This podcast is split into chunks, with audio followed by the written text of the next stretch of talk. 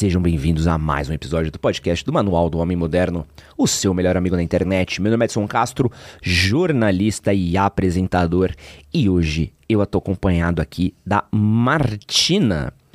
Eu podia falar uma parte de coisa, mas a Martina aqui é conhecida por seus vídeos virais na internet, onde oferece aí 5 reais ou um presente misterioso. Já foi top 1 do Privacy e hoje aí é referência aí em venda de conteúdo adulto na internet brasileira e, quiçá, de marketing pessoal também. E hoje a gente vai falar um pouquinho aqui sobre como se vender bem, como trabalhar com a internet e uma parte de curiosidade que eu tenho com a Martina como é que você tá? Você tá bem? Estou muito bem, muito obrigada pelo convite. Eu já olhava alguns vídeos teus, eu acho muito legal. Então, acho que quando tu é convidada para uma coisa que tu já acompanha, fica mais legal ainda. Você soubesse como eu tô feliz de trazer você aqui, Martina. Você não tá. Para as pessoas que eu mais falei que queria trazer aqui. O ano inteiro eu tô, caraca, mas precisa trazer essa mina, precisa trazer essa mina, precisa trazer essa mina. Porque eu acho que é muito curioso como você sequestrou a atenção das pessoas na internet, assim, de um jeito tão simples que acho que é realmente admirável, mas a gente já entra nessa pauta daí. Antes eu quero deixar uns recadinhos aqui para os nossos inscritos. Você que está assistindo ao nosso episódio, você que gosta do nosso conteúdo, deixe o seu like, deixe sua avaliação em plataformas de áudio também. É muito importante para a gente quando você dá esse like, porque fortalece o nosso trabalho. Compartilha esse episódio daqui. Esse é episódio bom aqui, ó. Compartilhar no grupo da família, compartilhar com os amigos, compartilhar nos grupos Telegram, Discord. Pra galera aí que vê os vídeos da Martina, quer saber um pouco mais da menina, manda aí, que é um jeito legal de conhecer aí um outro lado da Martina que a gente quer explorar aqui hoje. E vou agradecer aqui todo mundo que marcou a gente na retrospectiva do Spotify. Pô, acordei aqui ontem, mano, tinha... A gente tá gravando esse episódio aqui na quinta-feira. Eu acordei ontem, você tinha que ver meu Instagram, Débora. Pensei que tinha sido cancelado. Falei, meu Deus do céu, quanta marcação. E eu fui ver a retrospectiva do Spotify. Eu fico muito feliz toda vez que vocês compartilham nossos episódios, que vocês mostram, jogam nosso conteúdo nas redes, levam nosso conteúdo adiante. Então, sempre que vocês compartilham nossos episódios, Instagram, Facebook, Facebook a galera usa ainda, né? Twitter. Qualquer rede que for, você ajuda muito a gente. Então, quero agradecer a vocês. Deixa o like, compartilha. Pergunta do dia. Você prefere o quê? 5 reais ou presente misterioso? Essa é uma boa pergunta. Essa enquetezinha boa aí, só pra gente saber. E vamos começar. Martina, tem uma fase, frase do João Kepler que ele diz o seguinte, assim, que a atenção é a moeda mais valiosa que você pode receber. E no mundo que a gente está hoje, que a gente tem redes sociais, que a gente tem Instagram, Kawaii, TikTok, um monte de coisa rolando, Netflix, não sei quantos serviços de streaming, como é que você faz para conseguir se manter relevante com tanta coisa rolando na internet? De fato, a atenção é realmente a moeda mais valiosa, ainda mais pra gente que é criador de conteúdo.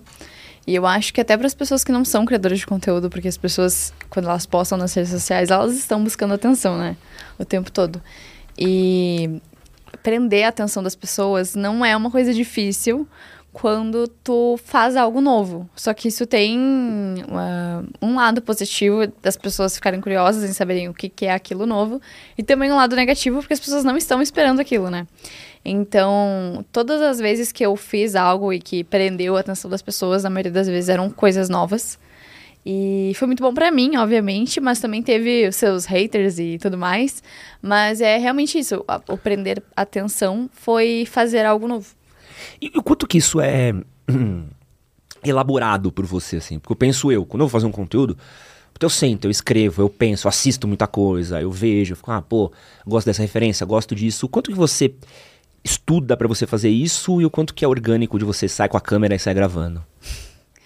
Uh, você fala questão de marketing disso? É, não tô falando dos conteúdos do privacy, tô falando uhum. mais desses conteúdos que a gente vê em redes, esses conteúdos que a gente vê viralizando, assim, que acaba sendo o que a gente fala muito na, na, no dia a dia eu me inspiro muito nas meninas lá de fora que criam conteúdo adulto, porque aqui no Brasil o que eu via antes eram criadoras de conteúdo apenas sendo bonitas e gostosas e fazendo dancinhas do TikTok, e isso viralizava e elas vendiam muito bem.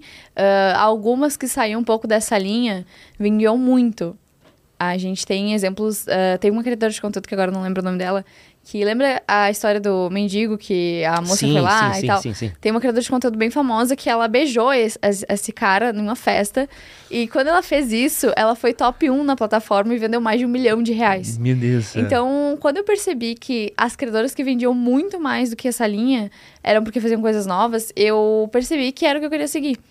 Então, vendo as criadoras lá de fora que fazem coisas diferentes, tem uma muito famosa que é a Charlotte Parker, que ela grava. Ela gravava já esses vídeos de, ah, dois reais um presente misterioso lá fora, né? Porque lá fora isso é mais comum. Beijotapa lá fora, isso é mais comum mesmo. Uh, eu decidi trazer para cá de forma traduzida, de uma forma que eu gostasse de fazer. E eu sou uma pessoa muito envergonhada. Então, até eu, eu pensar, hoje eu vou ir na rua e vou achar uma pessoa aleatória para gravar, demorou. Eu poderia ter feito isso antes. Mas foi, foi muito louco. É, porque eu, acho que a percepção que eu tenho mesmo é exatamente disso, assim. O que a gente tinha de fãs era garota com foto de biquíni, garota com foto sensual. Você ainda faz umas coisas mais sensuais, mas eu gosto que é sempre com um tom de humor. Tem sempre uma, uma piadinha que eu acho que é legal, que dá uma, uma quebrada. Mas é, é muito engraçado isso do. do... Vou, pô, tô procurando as palavras aqui para falar, mas. Você que for famosa por ver, fa fazer conteúdo adulto, mas eu não lembro de ver uma foto sua pelada. Que bom.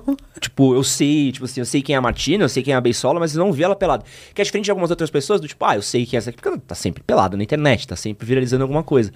Então é quase um. É um é uma jogada boa, né? Porque você vê o conteúdo, o conteúdo prende, tanto, fala, ah, pô, deixa eu ver essa outra coisa daqui, né? Você cria um, quase que fosse um topo de funil para levar a pública, o público pro seu, pro seu privacy, né?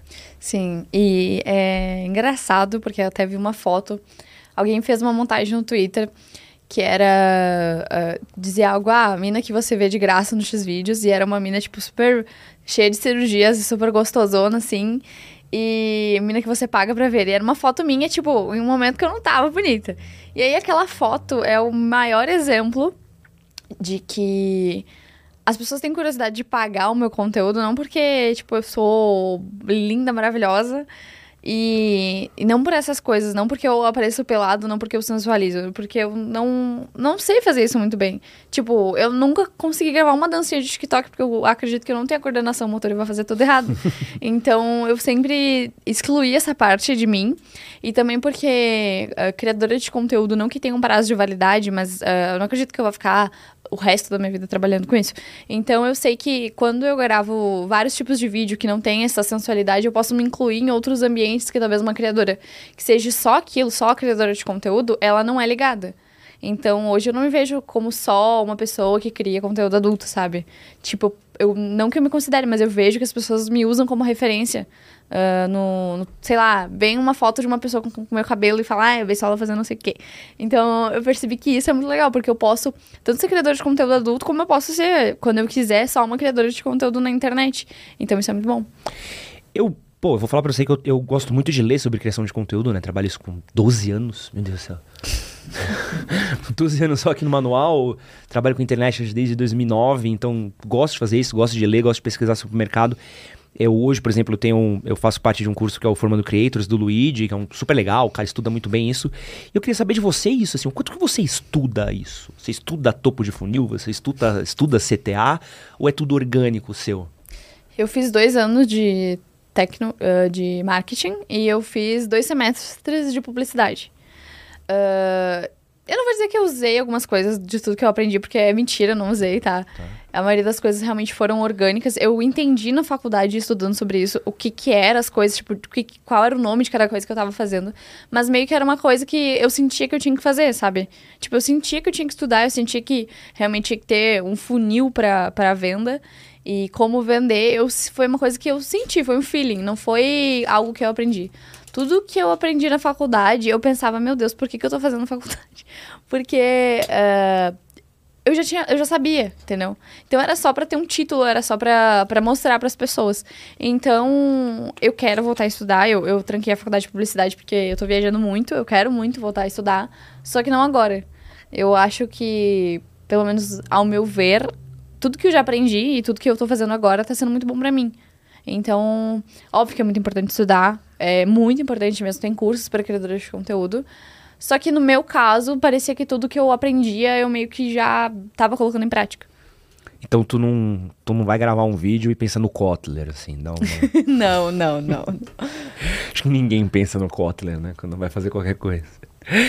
Uma coisa que eu achei muito legal, e, e acho que isso é muito massa, foi que você abraçou o rolê do Beisola, né? Da, do apelido.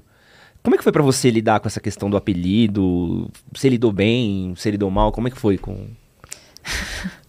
Então, eu sempre tive diversos, muitos cabelos, uh, de todas as cores, basicamente, todos os cortes. E a última vez que eu cortei o cabelo, tava mais curto do que tá agora, eu mandei uma foto para as minhas amigas e falei: Meu, eu tô parecendo Beisola. E eu mesma falei isso no começo. E eu mesma dei risada disso. Porque realmente tava parecendo Beisola. Eu pedi um corte francês chique e a moça me deixou a cara de um personagem muito marcante da nossa vida.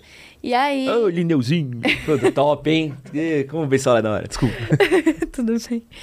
E aí, quando os meus vídeos começaram a viralizar as pessoas me xingaram de todas as formas possíveis, assim, de, ai, eu ser extremamente tatuada, de uh, meu corpo, do, de tudo, assim. Só que o que mais pegou para as pessoas e o que mais ligava a minha imagem era me chamar de beisola por causa do corte de cabelo. Então, quando as pessoas iam me xingar, quando as pessoas iam falar sobre mim, no começo, era sempre beisola, beisola, beisola, beisola. E não era nem beisola da Privacy, era beisola do OnlyFans. Apesar de que o OnlyFans não é meu foco. E aí, eu pensei, meu, eu já me, eu já me autodenominava assim pros meus amigos porque tava, meu cabelo tava daquele jeito. Então eu peguei esse nome pra mim. Não, mas não foi algo que eu criei, foi algo que as pessoas acabaram criando e deu muito certo. Porque é muito mais fácil tu ligar a pessoa ao nome do que uhum. ao nome dela de fato. Apesar de que meu nome não é muito comum, mas mesmo assim, é muito mais fácil lembrar quem é Beisola da Privacy do que Martino Oliveira. Entendeu? Então foi muito bom. E é uma parada que muitas pessoas acabaram lutando contra, né? Tem gente que pega um apelido, pega uma pecha e acaba, ah, não, não vou. Não vou aceitar isso, meu nome é esse e tal. Mas você acabou capitalizando em cima disso, né? Porque acabou virando um. Pô, eu fui descobrir que seu nome é Martina quando eu te mandei mensagem para você no Twitter. Sabe? Eu falei, não, pô, preciso mandar uma mensagem pra Beisola. Eu falei, pô, Martina, você vai mandar um. Eu, ah, puta, é verdade, tem um nome, né? Tem um. Mas acaba se virando uma ferramenta de marketing sua, né? Porque acaba sendo muito mais fácil você ir pelo que estão associando, chamando, do que você lutar para criar um branding por fora, né? Sim, com certeza. E. Uh, hoje em dia, eu, muito, eu pesquiso muito meu nome nas redes sociais para poder saber o que as pessoas estão falando. Você faz ego search? Faço. Ai, não, Martina. Mas isso tem um lado bom pro meu trabalho. É. Porque as pessoas não estão esperando que eu vou achar alguma coisa das pessoas falando de mim. Então, quando eu acho eu consigo, sei lá, eu, eu, uso muito Twitter, então eu consigo dar retweet, eu consigo falar, eu consigo discutir sobre aquilo. Então eu faço porque sempre me, me trouxe um retorno muito bom, sabe? Falar sobre isso. E, tipo, foi por isso que eu tive várias. Porque as pessoas meio que me dão ideias também, às vezes. Então, às vezes eu precisava meu nome e alguém falando, ai, Martina faz isso, Martina faz aquilo. Então era muito bom para mim. Uh, eu nunca, eu já sabia quem era o Cogos, mas eu não, nunca imaginei que um dia eu ia falar com ele. Eu descobri que as pessoas, tipo, tinham um romance nosso no Twitter. E aí eu, caralho, eu preciso falar com ele. E foi por causa do Twitter. Não, mas é, é, é muito louco. Cara, eu genuinamente acho você muito boa no que você faz. Cada vez que eu vejo qualquer coisa que você faz, você fala assim, mano, essa menina manja muito do que ela tá fazendo. Porque é impressionante como você consegue alugar um apartamento na cabeça das pessoas. De uma maneira muito simples, assim. E é, e é muito fluido, assim. Você vê que não tem um esforço muito grande, não tem. Uh, porra, tu não gravou com anão e com um filho. Como, sabe? Não foi uma coisa, meu Deus do céu, sabe? Que é, é chocante. É, é. Pô, você rezando com o Paulo Cocos, para mim, é, é o top aleatoriedades do ano, assim. Só Nossa, eu me segurei pra não chorar de aquele momento. Não, eu, eu vendo aquilo ali é uma sketch do Monty Python, né? Nem Porta dos Fundos, né? É um, um filme do Las Von Trier, né? Um bagulho que é outro nível de... de... E, é, e é muito louco, assim, porque aquilo viraliza, aquilo cresce, as pessoas reagem. é tudo muito fluido, né? E, e, o próprio rolê de quando você encontrou o Marcos, o, o ator do, Oliveira, do, do, do Beisola, né? O Marcos Oliveira, também foi uma coisa muito louca, né? Porque o cara tava foi uma coincidência. Tem umas coincidências dos destinos que é. Está predestinada a menina para dar certo. Porque é bizarro, assim. Porque é, o cara passou pela uma condição muito ruim que ele passou esse ano. E, pô, a ação que você fez com ele foi do caralho. Porque gera um carinho pra você do tipo, pô, olha como a menina também sabe capitalizar pra um lado bom, né? Como é que foi esse encontro com um beisola da vida real? Nunca imaginei que ia acontecer. Uh, ele mora no Rio de Janeiro, né? Ele estava naquela época apresentando uma peça, a dele, uh, a última que ele colocou. E eu pensei que aquele era o momento perfeito, porque as pessoas estavam falando muito sobre ele, querendo ajudar ele e tudo mais. Então eu, eu além de fazer o meu próprio lambe pro Beisola, eu decidi até o Rio de Janeiro para poder conversar com ele, porque ele, ele já sabia quem, quem eu era, mas a gente não se conhecia pessoalmente. E ele é uma pessoa que antes mesmo de ser famosa eu já gostava, porque, cara, ele é muito engraçado fora do personagem. Ele é muito, muito engraçado e muito autêntico. E aí, quando eu conheci ele, ele foi muito querido, muito engraçado. Ele tá bem mal, né? Ele já é mais velhinho, ele tem 70 anos, ele tem uma doença. Então, quando a gente se conheceu, foi muito legal. A troca, assim, que a gente teve. Ele sabe o que eu faço, ele sabe meu trabalho, ele sabe de tudo Tu isso. não mostrou pra ele, não, né? Não, óbvio que não. aí, Marcos, aí, seu Marcos, aí, tio Marcos. Mas a gente teve uma conversa muito boa. Uh, a gente tá terminando um projeto juntos que a gente vai apresentar no que vem. E, tipo, cara, eu nunca pensei. PQ? Vai ter um encontro de beisolas? Vai, no teatro. Ah, não! eu nunca pensei que eu É ia... mesmo? Sério, eu espero que eu não vire uma Jade Picon, mas... mas é, ano que vem irei, iremos atuar. Em janeiro a gente vai uh, se, se apresentar e tudo mais. Porque eu nunca, nunca pisei em cima de um palco de um teatro. Então eu preciso aprender a atuar. E eu vou fazer isso ano que vem. Pra gente poder fazer juntos. Mas eu acho que vai ser uma coisa bem legal. Que da hora. Pô, isso é muito da. Pô, que, que animal. É, é muito louco ver o, o. Porque as suas coisas vão meio que embolando, assim, vai virando Sim, um... é, mas mesmo assim, as pessoas não dão muito valor ao teatro. Tipo, eu fiquei em choque que eu fui na, no primeiro dia de apresentação dele lá no Rio de Janeiro. E só tinha gente muito mais velha. Não e não tava cheio, tava menos da metade. E era, o lugar era pequeno. Teatro não enche mais hoje em dia. É, se não for musical, se não for um, é. uma IP muito grande, não tem como. E por falar em, em rolês da Martina que, que acabou ganhando proporção, como é que foi a treta com. Não foi uma treta, né? Como é que foi o lance com, com o MBL? Então, uh, lá em Porto Alegre, é uma cidade bem. Porto Alegre não, é o Rio Grande do Sul. É bem conservador, né? O Rio Grande do Sul é muito conservador. Tem muito político lá. Uh, foi um dos lugares que mais apoiou o Bolsonaro. E apesar disso, Porto Alegre não foi uma cidade que apoiou muito, é mais o interior, né? Uh, lá em Porto Alegre tem pessoas, assim, politicamente muito expressivas. E quando eu coloquei o outdoor, uh, algumas pessoas ficaram em choque, e beleza, tudo bem. Mas alguns integrantes da MBL usaram aquilo como uma tática de se promover. Então, começaram a usar a minha imagem borrada, falando que queriam limpar a cidade de pessoas como eu. No, no caso, uh, dessa classe de trabalhadoras que tem a ver com sexo, sabe? Eles queriam se expressar dessa forma. E eles gravaram uma entrevista na frente do meu outdoor, perguntando para as pessoas o que elas achavam. Uh, falaram que tinham me denunciado na época do outdoor, sendo que é mentira, eles não tinham me denunciado, eles realmente falaram aquilo para ganhar a publicidade em cima. E eu não me manifestei, não falei sobre isso. Eu até comentei que eu sabia que era mentira a denúncia, porque não tem como denunciar um outdoor que não tem nada de errado, não tinha nada explícito, não era perto de escola, não era nada sexual. Mas enfim, uh, foram tantas denúncias que o outdoor acabou tendo que ser removido por causa das denúncias, mas não aconteceu nada. Uh, e por conta dessa remoção, eu decidi fazer um cartaz lá em Porto Alegre, que era. Daí realmente não tinha nada de sexual, que dizia: não estão deixando de vender um pastel, uma coisa algo assim. e aí. Eu contratei uma empresa, tipo, eu só pesquisei no Google, Lambis em Porto Alegre. Eu achei uma empresa que fazia por um valor ok, que colocou em toda a cidade. Mas aí eles encontraram um meu primeiro erro, que foi ter contratado uma empresa que não tinha autorização da prefeitura. Hum. Quando, eu, quando eu contratei a empresa, eu nem cogitei que precisava disso, porque lá em Porto Alegre não tem aquela lei que tem aqui em São Paulo da cidade limpa. Porto Alegre é cheia de cartazes, tem de tudo, cartomante, amarração morosa, tudo, tudo. Em todos os outros lugares, todo tempo tem esses cartazes. Então eu pensei que o meu não ia dar problema.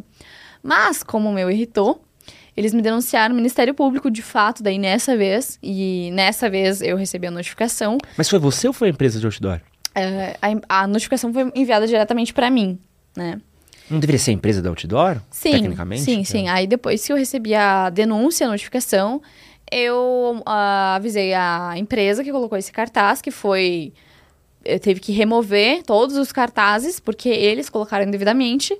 E aí ficou tudo certo. Tipo, a única coisa que aconteceu foi eu ter que mandar uma resposta pro governo falando que os cartazes iriam ser removidos. Foi isso que aconteceu. Eu não recebi uma multa nem nada. Assinado. Beisola do Privacy. Aí, Xandão, foi mal. Desculpa, pelo amor de Deus. Desculpa por vender meu pastel, Xandão. Cara, Porra. sim. É, tem tanta coisa pra se preocupar. E se preocupam com Mas, isso. é muito cachorro. Mas e aí? Que, e como é que foi? Porque depois você capitalizou muito em cima disso. Porque aí foi, o, foi a tua vez de ganhar na parada, né? Quando eu recebi aquele papel, eu realmente não tava esperando, tá? Eu tava.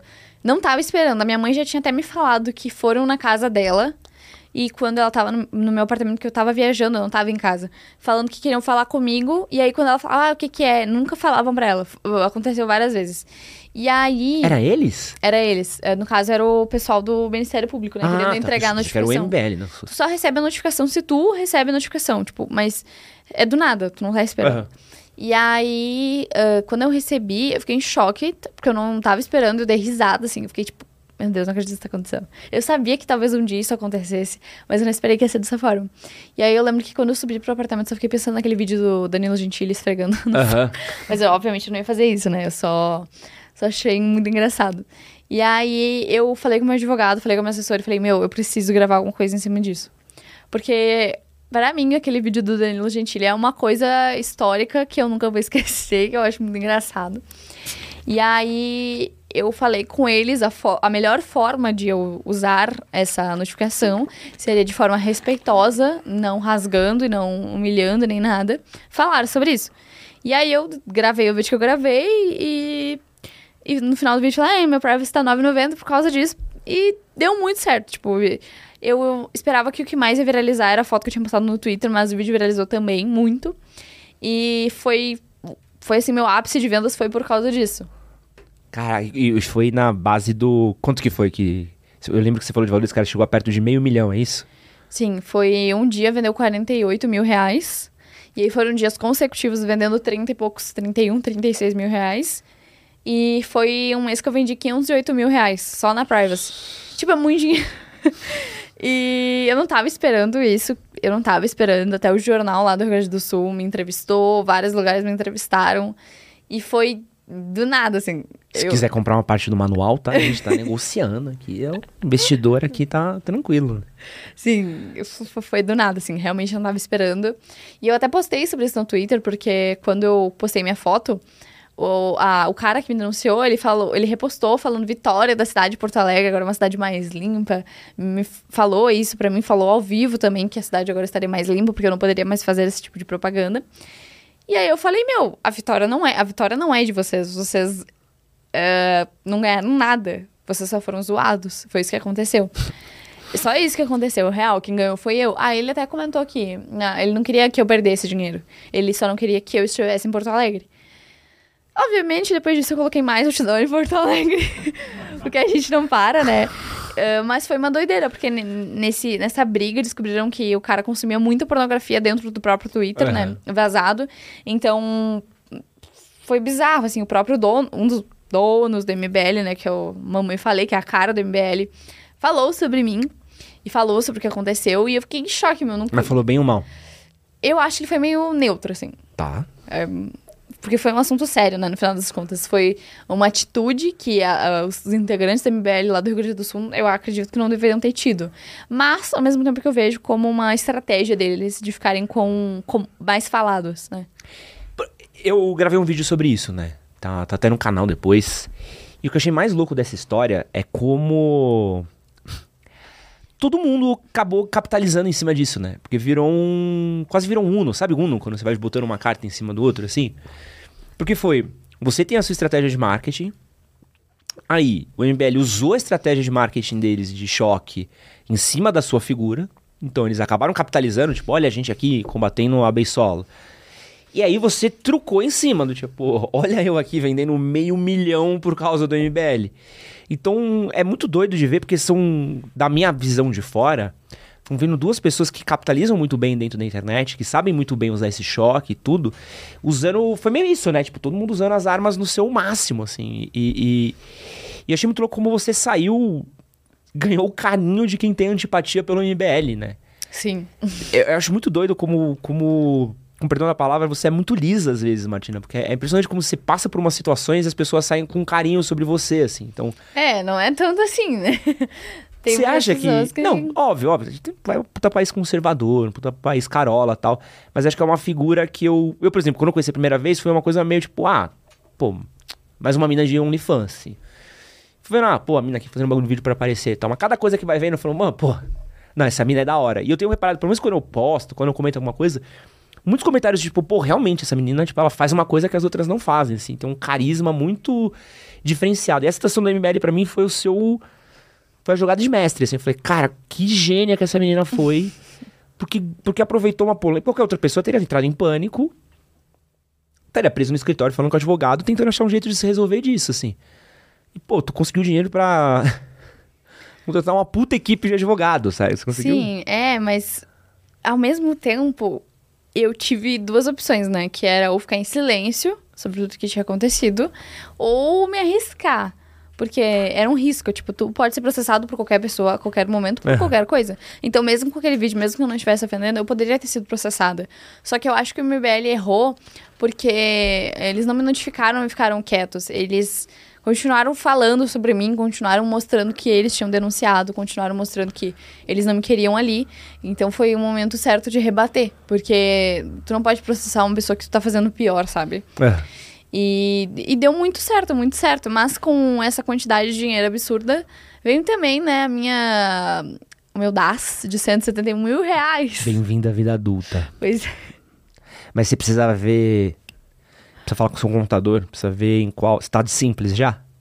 Sim, tava tudo. O que aconteceu foi que. Eu, eu não entendo muito, tá? Então eu vou resumir bem por Ah. cima. Ah, eu estourei o limite que eu devia faturar dentro de um mês. Tá.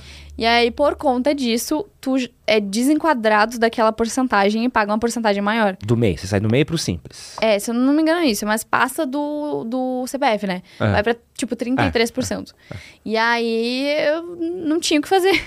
Como eu sou uma pessoa exposta politicamente, eu preciso pagar essas coisas corretamente. Sim. Porque eu tenho certeza que deve ter alguma lupa em cima de mim vendo se eu erro, se eu acerto. Tu precisa achar só a categoria que você tá fazendo as notas. Você emite nota.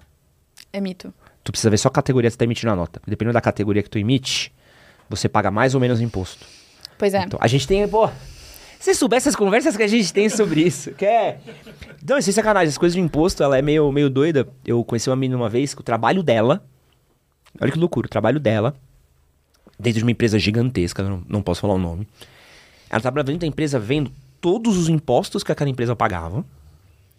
E ela tinha que decidir, tipo, encontrar brechas pra pagar menos imposto. Então, lá, a gente paga 11% nisso, mas se a gente se enquadrar nesse lugar, a gente bota pra 8. A gente emite uma nota como isso, mas se a gente emite uma nota como essa, a gente paga menos imposto. Então existem equipes hoje em empresas grandes que fazem isso. Então às vezes você deve estar enquadrada numa categoria, porque a gente já pagou 30% de imposto. Que é, um é lindo, né? Você, um terço do que você ganha vai embora, assim. E a gente descobriu que a gente estava emitindo a nota na categoria errada. Então se a gente emitisse em outra categoria, que também estava dentro do que a gente faz... Porque é uma, é uma zona, né? O que a gente faz não está prescrito direito dentro da, da taxação de imposto. Então tem... Você conversar com um contador bom, você acha um... Você continua pagando imposto, você acha um lugar bom. Eu, sim, eu. Agora, né? Eu fiquei bem chateada. Porque eu. Cara, querendo ou não, o meu trabalho, ele. Tu deu um renegade pro governo, velho. De imposto. Ele, o meu trabalho, ele valoriza também a plataforma que eu trabalho, né? Porque as pessoas olham as coisas que eu compro, as pessoas olham quanto eu ganho e elas querem entrar na plataforma pra ganhar a mesma coisa. Então a plataforma ganha muito dinheiro em cima de mim. E a, a plataforma, ela não me patrocina, ela não me paga pra postar essas coisas. E aí eles viram que eu tinha pagado essa quantidade de imposto e agora eles me colocaram que eles têm uma assessoria contábil. Então, tipo assim, eu contratei um contador que ele é especialista para redes sociais e, tipo assim, mesmo assim, a gente teve um erro de eh, comunicação e mesmo assim eu tive que pagar 171 reais. Aí agora que eu já paguei, eles me oferecem essa assessoria. Agora tá tudo bem, a gente já resolveu a situação, eu não vou ter que pagar 30% mais de imposto, mas foi um susto, né? Ah, mas você vai ganhar mais dinheiro, não se preocupa não. Assim, não adianta se doer pelo que já passou. É. Pô, é só rezar mais umas três missas com o Paulo Cogos que... É. o que é o próximo que a, a Martina pode debater, né? Tem... Ah, o Arthur, né? Debate com todo mundo. Ah, É, o Arthur não... tô brincando, Martina. Não precisa debater com ninguém, não. Como é que é a sua equipe hoje? Ela é composta por cinco pessoas. E eu demorei muito tempo pra perceber. Muito tempo. Tipo assim, seis meses trabalhando com conteúdo adulto. Já ganhava um bom dinheiro por mês. Que eu precisava de uma equipe. Que eu precisava de. Não uma equipe, mas que eu precisava de outra pessoa. Ah, eu não tinha, não viajava muito. E aí eu descobri no meu sexto mês trabalhando com conteúdo adulto que alguns vídeos eu fazia viralizar. Eu, eu contava muita história naquela época. Aí chegou uma moça que ela fazia assessoria pra outra criadora de conteúdo que é bem famosa. E ela falou que ela via potencial em mim, que ela acreditava no meu trabalho, que ela via que tinha um diferencial e que ela queria trabalhar comigo. Só que eu, eu, eu tenho esse. Eu percebi que vocês daqui de São Paulo não são assim, mas o pessoal de Porto Alegre tem muito eh, receio dos outros e acham que todo mundo quer pegar, quer se aproveitar da gente. Tipo, eu conheci tantas pessoas maravilhosas aqui no Rio de Janeiro que são pessoas boas. Tipo, são pessoas boas. E lá em Porto Alegre eu não conheço ninguém que, tipo, uh, não me conhece e vai me dar a casa para ficar um dia. Que isso já aconteceu aqui em São Paulo. Então eu, eu espero o pior das pessoas o tempo todo. E eu. Eu não esperava que, que tipo, iria ser tão bom aqui, sabe? Eu, eu fiquei em choque. E aí dessas seis pessoas, elas fazem o que na sua equipe hoje? A minha assessora, né? Tá. Ela, ela é tanto minha assessora pessoal quanto assessora do meu trabalho. Ela, eu não pensava que eu precisava tanto assim de uma assessora, achava que era um trabalho que não precisava, mas é muito importante, porque eu não consigo organizar tudo. Tipo, organizar uh, podcast, organizar programas que eu tenho que fazer, agenda, vídeos que eu tenho que gravar. Ela exige de mim. Ela é como se eu pagasse pra ela ser minha chefe, basicamente. Isso é muito bom, porque quando trabalha por conta própria, algumas coisas pensa, ah, vou deixar de lado, sabe? Mas é muito importante ter uma pessoa que controla isso e te cobra. Então ela faz isso. Uh, ela tem a equipe dela que responde as minhas redes sociais, uh, Instagram, a própria Privacy, OnlyFans, que faz responde comentário dentro das plataformas, dentro do Instagram, porque eu posto um vídeo, mas a gente tem que responder comentário, todas essas coisas. Controla o vazamento de, de do meu conteúdo, né? Então, além dela e da equipe dela, a gente tem uma equipe de advogados, jurídico, contábil também, e tem mais dois meninos que trabalham comigo, que são. Eram dois amigos meus, hoje em dia eles trabalham comigo, são meus amigos também. Que são basicamente pessoas que fazem tudo comigo. Tipo, hoje eles não estão aqui, mas eles uh, me levam para os lugares, porque eu não, consigo mais ficar sozinha muito. Uh, me levam para os lugares, me ajudam a gravar vídeos. Eles sempre estão aparecendo nos vídeos comigo, porque é muito engraçado. As pessoas pararam demoraram para perceber que os vídeos que eu gravava eram combinados. Ou era brincadeira, sabe? Então tem um personagem que é um dos meus amigos, que ele sempre aparece nos meus vídeos, é muito bom. Porque daí as pessoas se ligaram que era uma jogada. Era só uma jogada. E como é que é para você essa profissionalização? Porque é um. Você virou meio que chefe também nesse rolê, né? Sim. Como é que é esse rolê de? Tá, você tá com 21, né? 20. 20, pô. Como é que é ser chefe aos 20 anos? Muito esquisito, porque eu sou a chefe e eu sou mais nova que os meus funcionários, tipo. Isso é, é, é, muito doido. Eu. Não sei se eu sou, sou uma chefe boa, eu tenho medo. Eu tenho medo de exigir coisas dos outros, sabe? É, é difícil mandar e ser líder, essas coisas. Não que eu mande, mas exigir coisas dos outros é difícil. Eu tenho um certo receio. Mas eu acho que eu me dou bem nisso, assim. Eu, eu, eu não sou uma chefe ruim. eu exijo o que eu preciso. E é doido, porque vocês, pô, dentro dessa seriedade, vocês tratam de uma coisa que é muito informal, né? Também uma coisa muito. Pô, conteúdo adulto é uma coisa muito doida. Então, de ficar imaginando as reuniões de vocês. Pô, soltamos aqui a, o pack novo no Privacy. Pô, gente, a raba não tá dando tanto engajamento. Vamos focar no pezinho. É muito, discuss... é muito, engraçado. Esses dias a gente tava discutindo que a iluminação tinha me deixado com celulite e que a cor ali do, das minhas partes íntimas não tava tão legal por causa da iluminação. E aí foi uma, uma discussão muito legal. Porque era literalmente, tipo, dois guri, uma mulher. A minha assessora é mais velha, né? Ela tem 28. E a, a, menina que trabalha com ela é mais velha ainda, então a gente discutindo, tipo, porra, essa iluminação não dá mais, a gente tinha que ter se ligado nisso, que meu cu tá dessa cor. Então, é, é, essas discussões são muito legais. Porque é séria, né? Não é pra vocês, é um business, né? Sim, é muito estranho, porque a gente passa literalmente o dia todo falando putaria, falando de sexo, o dia todo. E para mim isso é normal. Então, às vezes, a gente tá conversando sobre assuntos que eu paro pra pensar assim, se eu fosse uma pessoa externa ouvindo isso, eu ia ficar em choque. tipo assim, eu não, hoje em dia eu não gravo mais com outros criadores de conteúdo.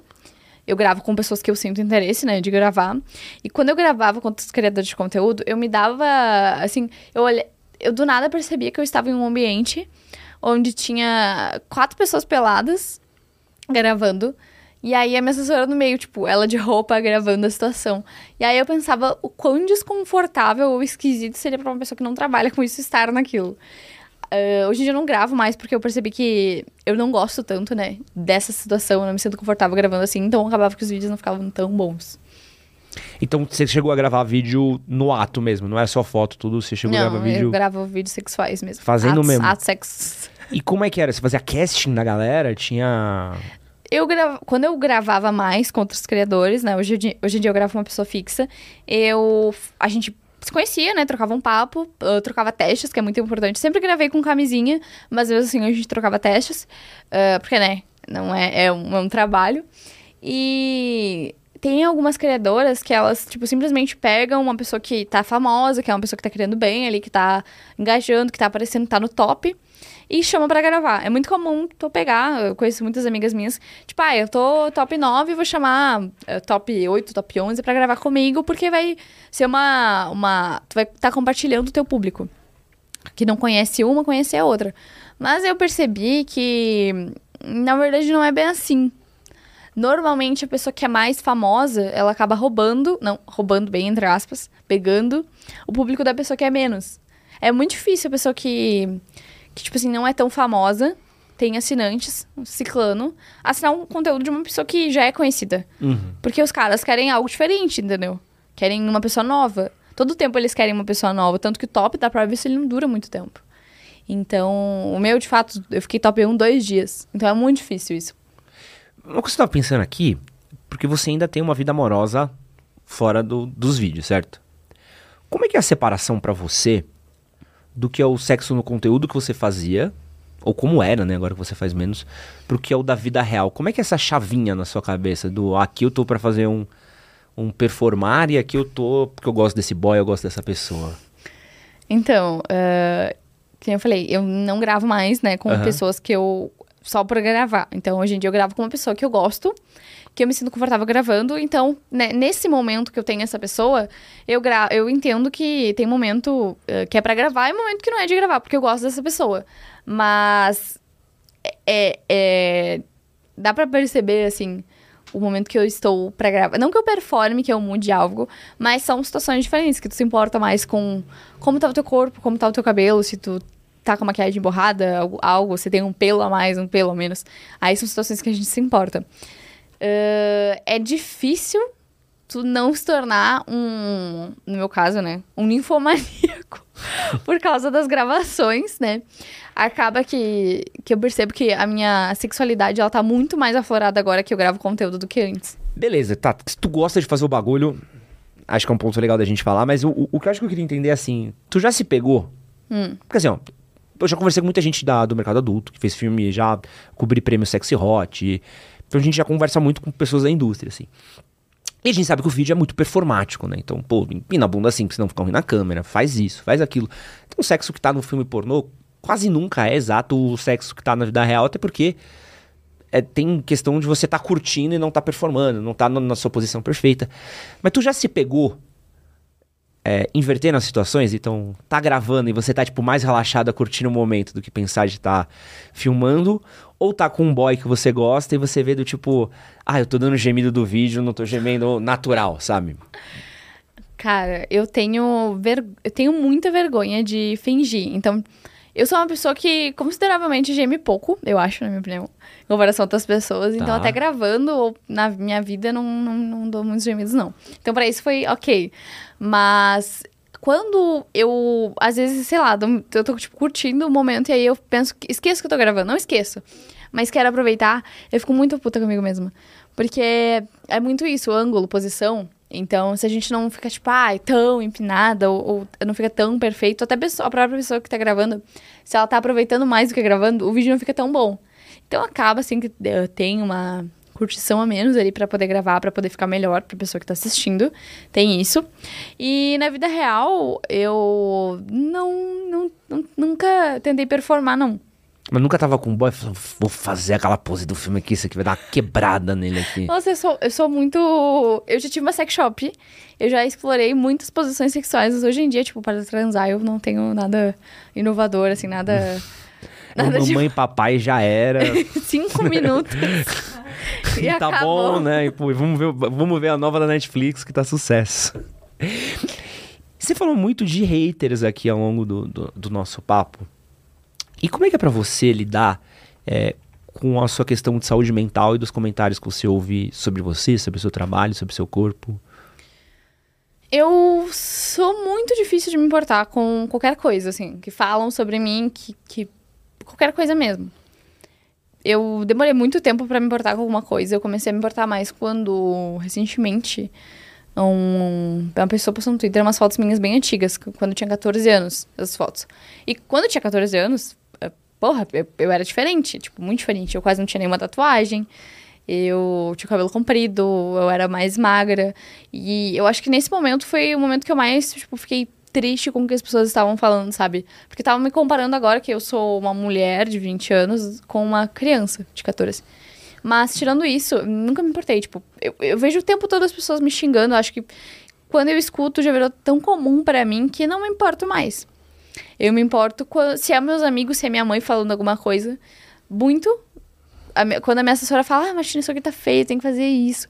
Aí eu vou me importar. Mas quando é o pessoal da internet, eu realmente tô cagando, assim. Porque as pessoas, elas falam só na internet. Nunca ninguém chegou em mim pra falar, ai, tu parece um muro pichado de tantas tatuagens que tu tem. Nunca ninguém chegou em mim falando isso. Então eu realmente cago, cago, cago, cago pra isso. Por que, que você acha que. Eu, eu, eu penso muito isso porque eu também. Pô, você vê os comentários que a galera em Red Pill faz no nosso conteúdo, é loucura, tá ligado? E eu sempre fico pensando muito do tipo, caraca, por que, que o cara tá fazendo isso, sabe? Sabe você fica tipo. Por que, por que do, do sei lá, os cara vai viver 60, 70 anos da vida dele se ele não tiver o azar de atravessar a rua e ser atropelado por um caminhão. Então, do pouco tempo de vida que ele tem, do, das mensagens de amor que eu poderia mandar pra mãe dele, pro pai dele, pro irmão dele, pras pessoas que ele gosta, ele resolveu parar a vida dele pra mandar uma mensagem pra mim. Vá, vai, seu beta. Tipo, e eu fico, cara, que é uma coisa que não ofende, é uma coisa que não pega, tipo, é idiota, é raso, mas, cara, o cara parou o tempo dele pra investir um tempo pra me xingar.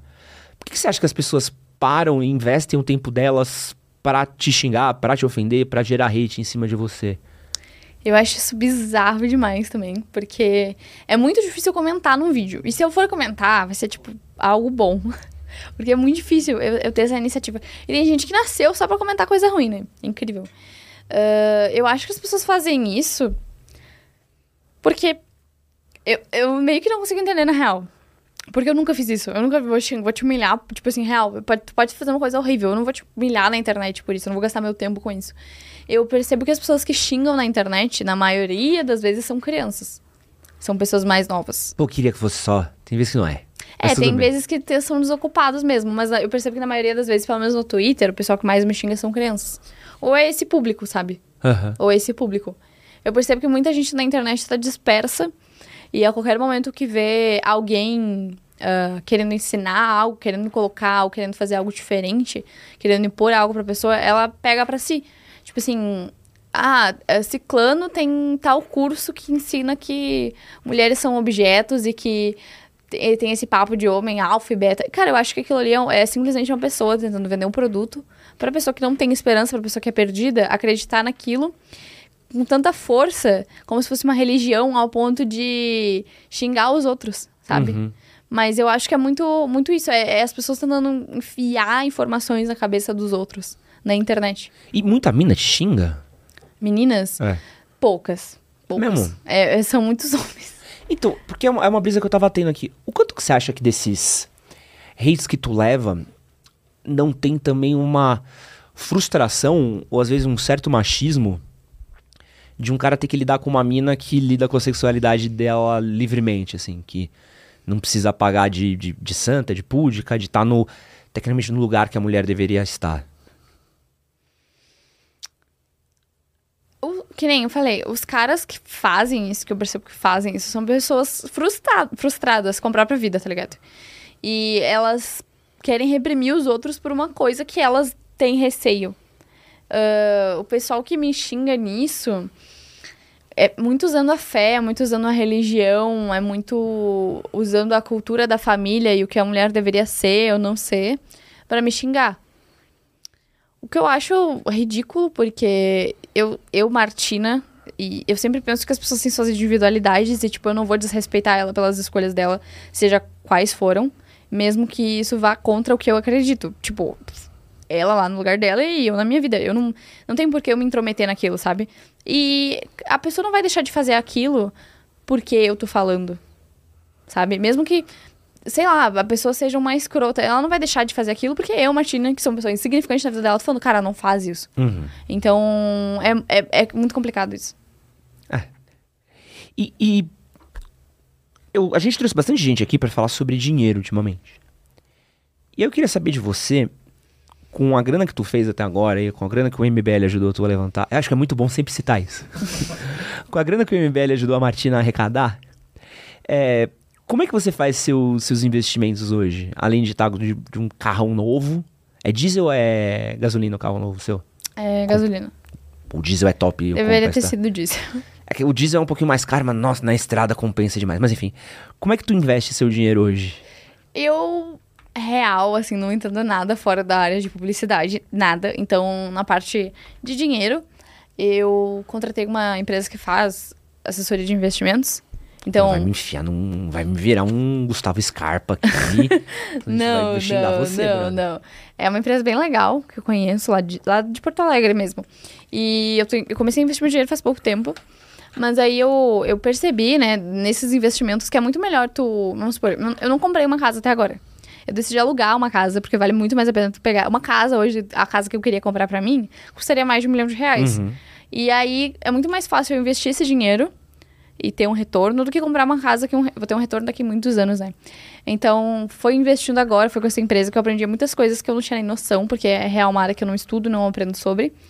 Então, agora eu tô investindo meu dinheiro. Eu, sinceramente, não faço ideia no que, que eles estão investindo. Mas eles Toma me. Cuidado, mano. Eles tentam. Não, tá dando tudo certo. Eles tentam me explicar, eu, tá. eu tô entendendo melhor agora.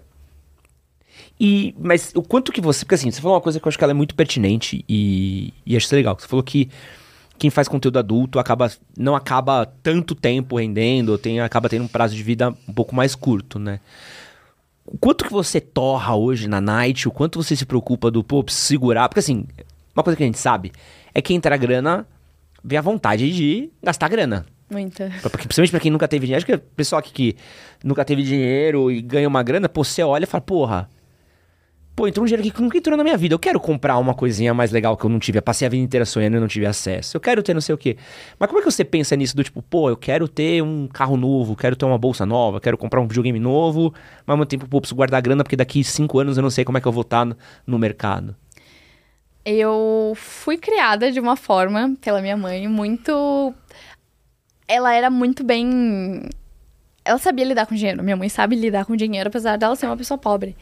E ela, quando eu falo sabe lidar bem, minha mãe é, era empregada doméstica, tá? Ela ganhava R$ 1.500 por mês. E ela tinha um cartão de crédito, porque o banco é esperto, de R$ mil reais. Nossa. Então, como a minha mãe aprendeu durante anos a lidar, que ela tinha um limite de R$ mil reais, mas ela não recebia isso. Então, a minha educação financeira durante a minha adolescência e infância, por ela, foi muito legal, muito importante. Ela sempre me demonstrou isso, que ela comprava o que ela precisava e de vez em quando ela comprava o que ela queria. Ou ela me dava o que eu queria. Então agora eu acho que não muda muito, eu ainda sou muito insegura. A primeira vez que eu ganhei 100 mil reais, eu fiquei, caralho, mãe, eu não acredito que eu, tipo, é muito dinheiro, não acredito. Não tô acreditando, não acreditei, não acredito até hoje. Então, como foi uma coisa assim, do nada, Tipo assim, não do nada, né? Teve um trabalho por trás disso. Mas como foi, for, foram pulos bem altos de quanto eu recebia por mês, eu ficava, sempre tive esse pé atrás de eu não sei quanto eu vou receber mês que vem. Eu realmente não sei quanto eu vou receber mês que vem. Então eu nunca gastei meu dinheiro expressivamente, nunca comprei coisas absurdamente caras.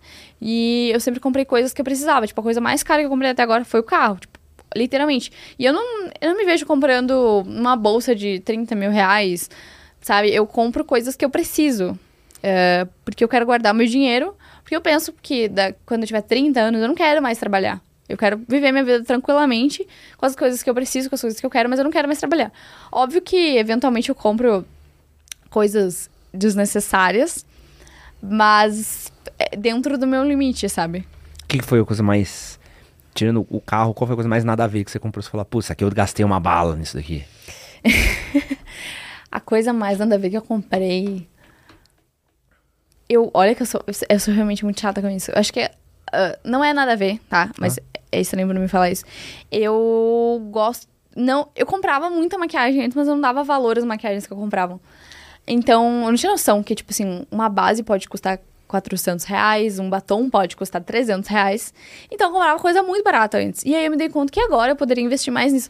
Então, não vou dizer que é uma coisa nada a ver, mas agora eu gasto muito dinheiro com maquiagem. Tá. Tipo, não é uma coisa nada a ver, é uma coisa que eu uso muito, mas é a coisa mais que eu talvez não precisasse tanto que eu gasto atualmente. Mas que é difícil, é- acho que essa é uma transição difícil, né? De você olhar e falar, pô, eu guardo essa grana ou eu compro um. Ou eu me dou um presente ou eu compro isso. Uma coisa também que você deve passar é. Pô, eu vou gastar com isso, mas isso é um investimento em mim. Então você tem um celular bom, tem um computador bom, uma câmera boa. Pô, é um gasto idiota às vezes, mas pô, isso aqui é trabalho. Verdade, verdade. Eu fiquei muito com receio de comprar o, quando lançou o iPhone 15 Pro Max. Ah, eu fiquei, tipo, meu Deus do céu, eu vou gastar mais de 10 mil reais no celular, não tô acreditando nisso. E aí eu recusei comprar muito, assim. E recusei até o máximo. Aí a minha assessora falou que, meu, tu precisa de- desse celular, porque realmente a câmera é melhor, a qualidade do áudio do iPhone é muito melhor. E tu trabalha com isso, é um investimento, não é um gasto. Só que pra mim eu ficava, meu Deus, mais de 10 mil reais no celular é muito caro. Você precisa vir comigo que o seu lugar não você pagaria mais barato que 10 mil Não. reais. né? Contei pro Léo ontem. Na verdade, porque eu comprei um bem mais barato. Ainda aceita celular de entrada, tá? Porque eles não me patrocinam, eles podiam estar ganhando, eles podiam ter vendido tanto celular. E eu fui lá falar pra eles, é que eu tô com uma briga com esses caras que eu compro coisa da Apple, eles vendem muito mais barato. Só que os caras da puta não querem me dar um descontinho, velho. É que eles já dão um puta desconto. né? É, eu, eu compro de uma empresa também que vende mais barato e eu queria também ter patrocínio É e eles ficam tipo, Como não, Martina? Pô, Martina, se eu tivesse uma empresa da Apple, eu te patrocinava. eu quero perguntar aqui pra você, como é que é que você faz é, para lidar hoje com a questão da sua vida pessoal versus o seu conteúdo? Porque assim, deve ter um, um, um rolê, principalmente amorosamente falando, ou de amizades, do tipo assim, o quanto que as pessoas te conhecem e talvez não queiram se relacionar, o quanto se relacionam com a Martina pensando que é a beisola do privacy, como é que é esse conflito de, de personagens? eu eu percebi que eu não te- eu tenho muita dificuldade em fazer novos amigos. Eu, eu tenho muito medo real assim, porque as últimas vezes que eu tentei me relacionar com uma pessoa nova, seja na amizade ou fora de uma amizade, um relacionamento um pouco mais forte, né, amoroso, não deu muito certo. E talvez não tenha dado muito certo por causa do meu trabalho ou porque a pessoa acreditava que eu era de um jeito e na real eu sou de outro, porque eu sou uma pessoa, eu me considero uma pessoa tímida pra conversar com pessoas que eu não conheço. Eu não gosto de sair. Eu não gosto de me expor. Antes de trabalhar com a internet, eu era, tipo, 100% low profile, não postava foto nenhuma. Então, eu sou muito diferente do que é a Martina Oliveira das redes sociais. Eu, eu não sou uma pessoa 100% safada o tempo todo. E eu sou uma pessoa normal. E aí, eu acho que quando as pessoas me conhecem, principalmente homens, eles esperam uma atriz pornô na cama, que saiba fazer boquete parafuso, e entre outras coisas. Existe um boquete parafuso? Existe. Tá, são pesquisas pra fazer. boquete parafuso. E eu não sou assim. Então, isso eu acho que quando algum cara me conhece, ele tá com essa expectativa de que ela é doida, ela é, ela é super pra frente, ela não tem medo de não sei o quê. E eu não sou assim. Na real, eu sou uma pessoa normal. As minhas amizades, antes de trabalhar com conteúdo, tinha vários amigos. Tipo, amigo de rolê, amigo de festa, amigo de faculdade, amigo de escola que eu ainda não falava. E essas coisas se perderam depois que comecei a trabalhar com conteúdo. Eu parei de falar com eles, eles pararam de me procurar. E eu tenho. Hoje em dia eu tenho, tipo, cinco amigas minhas, que são as minhas cinco amigas de muitos anos. E elas são as minhas amigas, tipo, as minhas únicas amigas. Eu não consigo me abrir pra conhecer uma pessoa nova. Eu acho que isso é muito uma questão minha também, de ter medo, receio. Mas eu sou satisfeita, satisfeita com a minha quantidade de amigas, cinco. Ah, não encheria uma festa de aniversário, mas elas são pessoas que realmente me amam. Tipo assim, elas são pessoas que estão comigo e elas não estão o tempo todo, tipo, ai, ah, querendo. Não se aproveitar, eu digo, mas querendo me usar de alguma forma, sabe? Então, relacionamento amoroso, eu já larguei de mão. Eu, eu ainda usava o Tinder, mas eu comecei a. Jamais.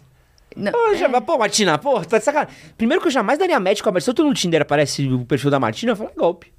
Não, mas é- era verificado, tá? Era verificado? Era ah, pô. verificado.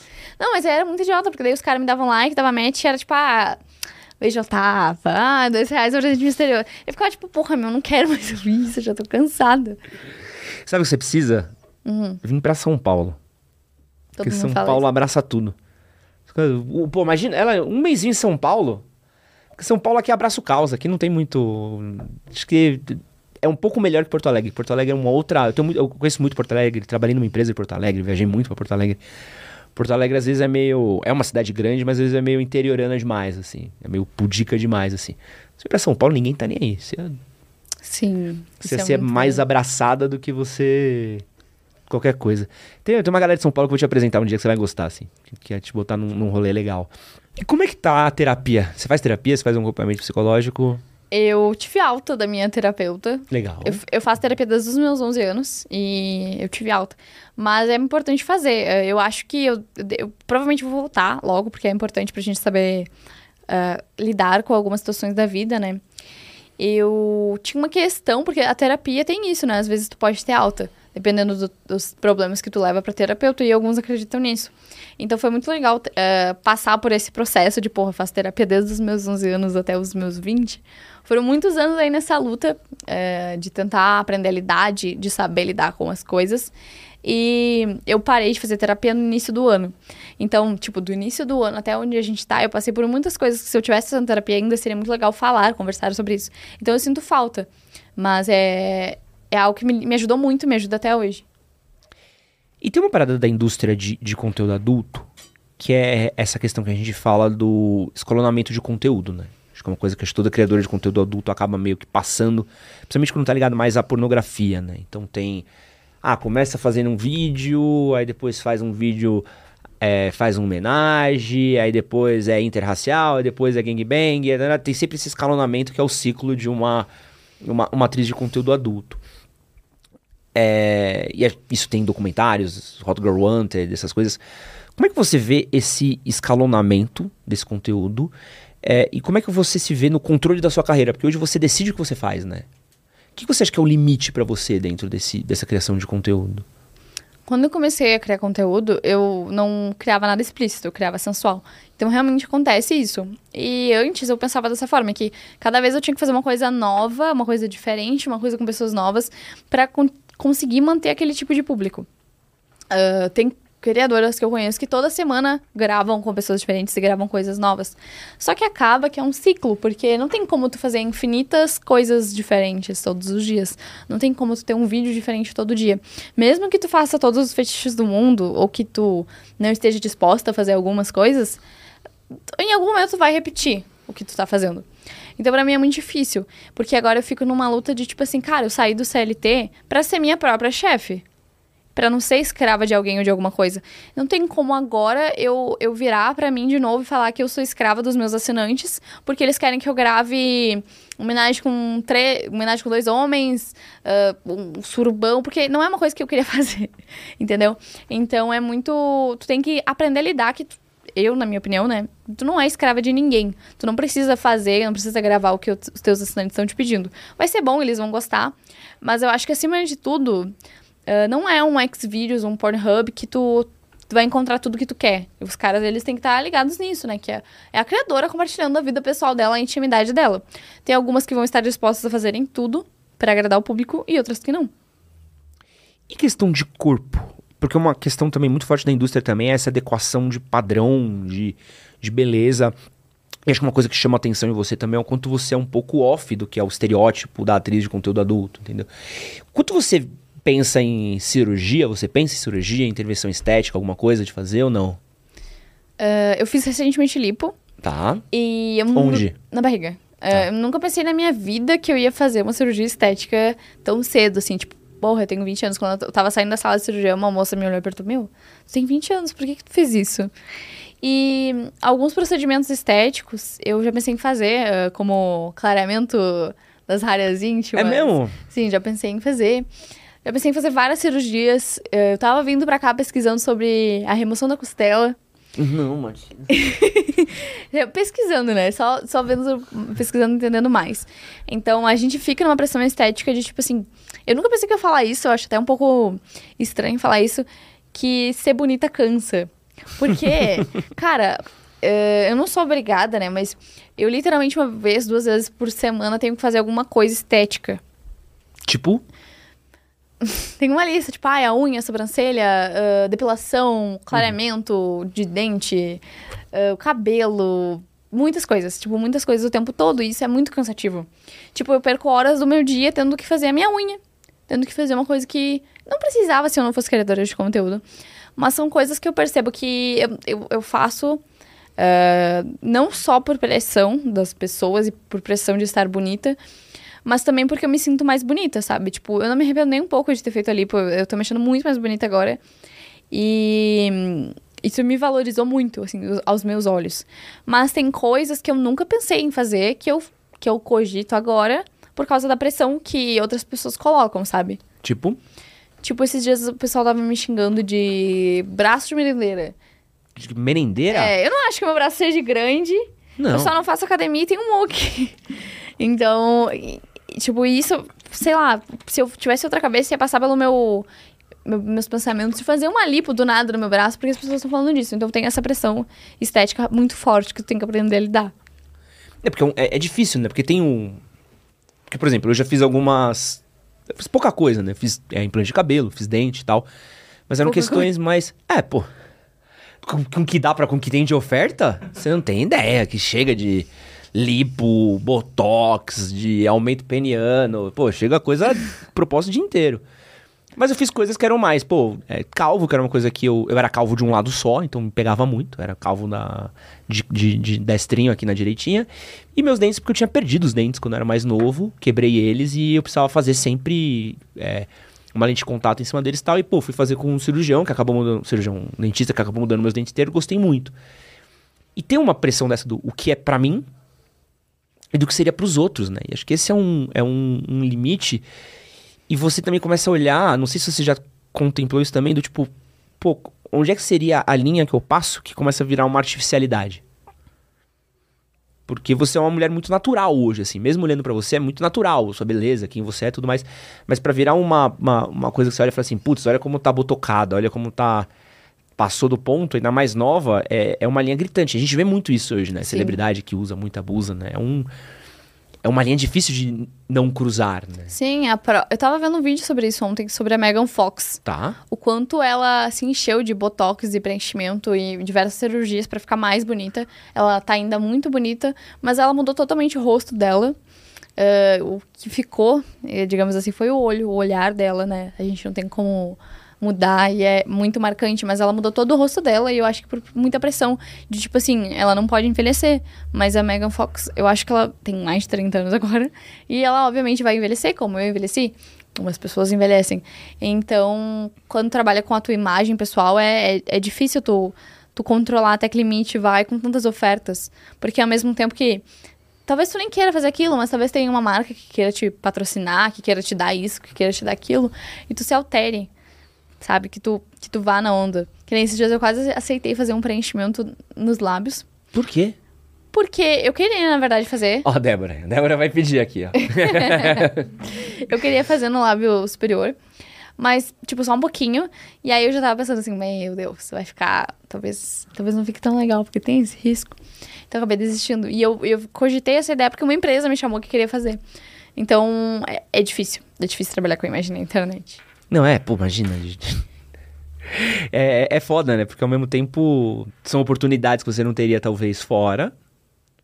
E ao mesmo tempo você vai falar, mas será que eu quero, que eu preciso? É, será que, que eu, realmente preciso disso ou eu tô fazendo por causa dos outros? É. Porque o foda é quando surge uma parada que você olha e você fala, eu nunca quis fazer isso. Será que eu quero fazer agora? Isso é um... Surgiu uma proposta de Botox pra mim. Eu falo, nunca quis fazer Botox. Aí eu olhei e falei, pô, mas bagulho caro, né? Ganhar de graça aqui é bom, é, né? É, exatamente isso. Aí você fica num, num limiar. Será que eu aproveito? Porque todo mundo faz, né? Mas será que eu vou? É, é doido, é uns... E eu quero falar agora com a Martina empresária. Hum. Qual que é o futuro da Martina empresária? Cara, eu quero, em algum momento, parar de criar conteúdo adulto. Mas não porque é, me canso ou algo do tipo, é porque eu quero realmente parar e uh, investir mais na parte de ajudar outras pessoas a seguirem o mesmo caminho que o meu. Acho que isso vai ser legal. Não falo como um curso, assim como uma mentoria. Eu gosto muito de poder ajudar os outros, ensinar os outros, então acho que é um caminho legal para seguir nesse ramo. E eu também quero ser vista uh, daqui para frente como não só, tipo, ah, ela tem um privacy. Eu quero ser vista como uma criadora de conteúdo geral, não só como adulto. Eu acho que isso vai me trazer oportunidades muito boas, porque as, as marcas, elas não querem patrocinar criadores de conteúdo adulto, é muito difícil. Tipo, as marcas que me patrocinam, que querem divulgação, normalmente é coisas relacionadas a sexo, sex shop, aqueles remédios de não sei o quê, ah, cassino, essas coisas, que são coisas que eu não, não tô afim no momento, sabe? Então eu quero meio que tirar essa imagem de mim de só criadora de conteúdo para as pessoas terem outra visão e para poder conseguir mais divulgação, mais trabalhos. Tu já pensou em lançar um selo Beisola do Privacy e trazer outras criadoras pra baixo de você? Um selo?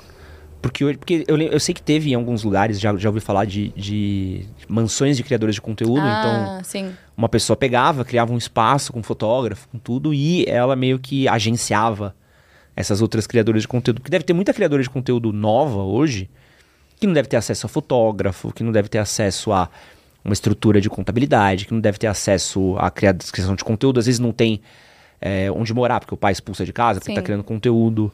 Tu já pensou em, em abraçar isso, assim? A minha assessora mesmo, um- uma das metas dela era ter uma, uma empresa que fizesse isso. Porque não tem nenhuma empresa hoje, pelo menos no Brasil, que faça assessoria total, no caso de advogado, contabilidade. A psicólogo mesmo deveria ser interessante ter. Ah, só que isso seria uma coisa muito cara, porque, de novo, a gente não tem patrocínio. Então, isso sairia do bolso da, da pessoa que está fazendo isso, né? Hoje em dia, a maioria dos assessores, não é o caso da minha, e eu, eu acho isso muito feio. Eles, os assessores, eles pegam 40% do que uma criadora ganha. Tipo, porra, isso é met- quase metade do que a pessoa ganha, sendo que a criadora, ela tem uma exposição que ela nunca mais vai deixar de ter. E a pessoa que tá ali assessorando, não. É uma assessoria, não é pra ser, tipo, metade do teu trabalho. Tu não depende do assessor pra viver, pra- pra fazer as tuas coisas.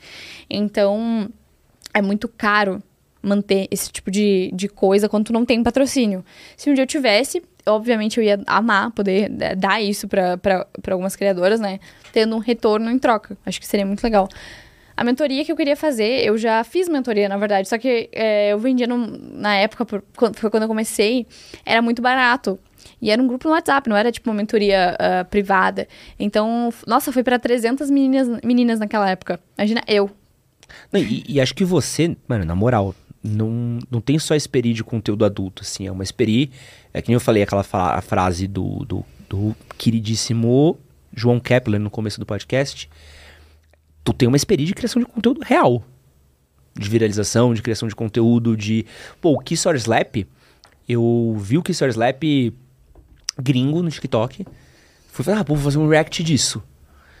Eu dei Kiss or Slap, tava vendo gringa, gringa, gringa, Martina. Falei, mano, a mina é muito ligeira, porque ela já fez antes de ter brasileiro fazendo, assim. Então você tem uma experiência de criação de conteúdo alta já. É que você tá muito pro mercado adulto. Mas tem criadores de conteúdo que não conseguem fazer metade do alcance que você tem, estando num nicho que é mega marginalizado ainda, né? Então acho que você tem uma Sim. experiência pra vender forte pra outros criadores. E eu acho que chegou um momento muito doido. Eu vi um vídeo do. Eu gosto muito. Eu acompanho vários youtubers e. Eu esses dias eu tava do nada no Instagram do Defante. Uhum. E do nada tinha um vídeo dele, do repórter maluco, Aham. entrevistando as pessoas, perguntando se elas sabiam quem era a Beisola do OnlyFans. E, tipo, meu, estourou essa bolha, estourou a bolha da, da, da, da política. Então foi algo que foi muito longe. Eu até tava conversando com uma pessoa sobre isso, que tem muitas pessoas que normalmente a direita não me apoiaria, ou não iria me ver nada sobre a minha pessoa, nem iria saber da minha existência. Mas hoje eles sabem. Então, cara, eu nunca pensei que o Nando Moura ia falar de mim. Entendeu? Então, Mas falou bem ou mal? ele me defendeu. Ele me defendeu. Porra, não, que... É difícil isso daí, hein? É, difícil, mas ele, ele deu uma defendida boa. Tem que fazer o, o- o- Casa, namora, joga do barranco pessoas da direita com a Martina, né? Ó, Nando Moura, Paulo Cogos e Mamãe Falei. Casa, namora, joga do barranco. Caralho. Casa, namora, jogo do barranco. Hum...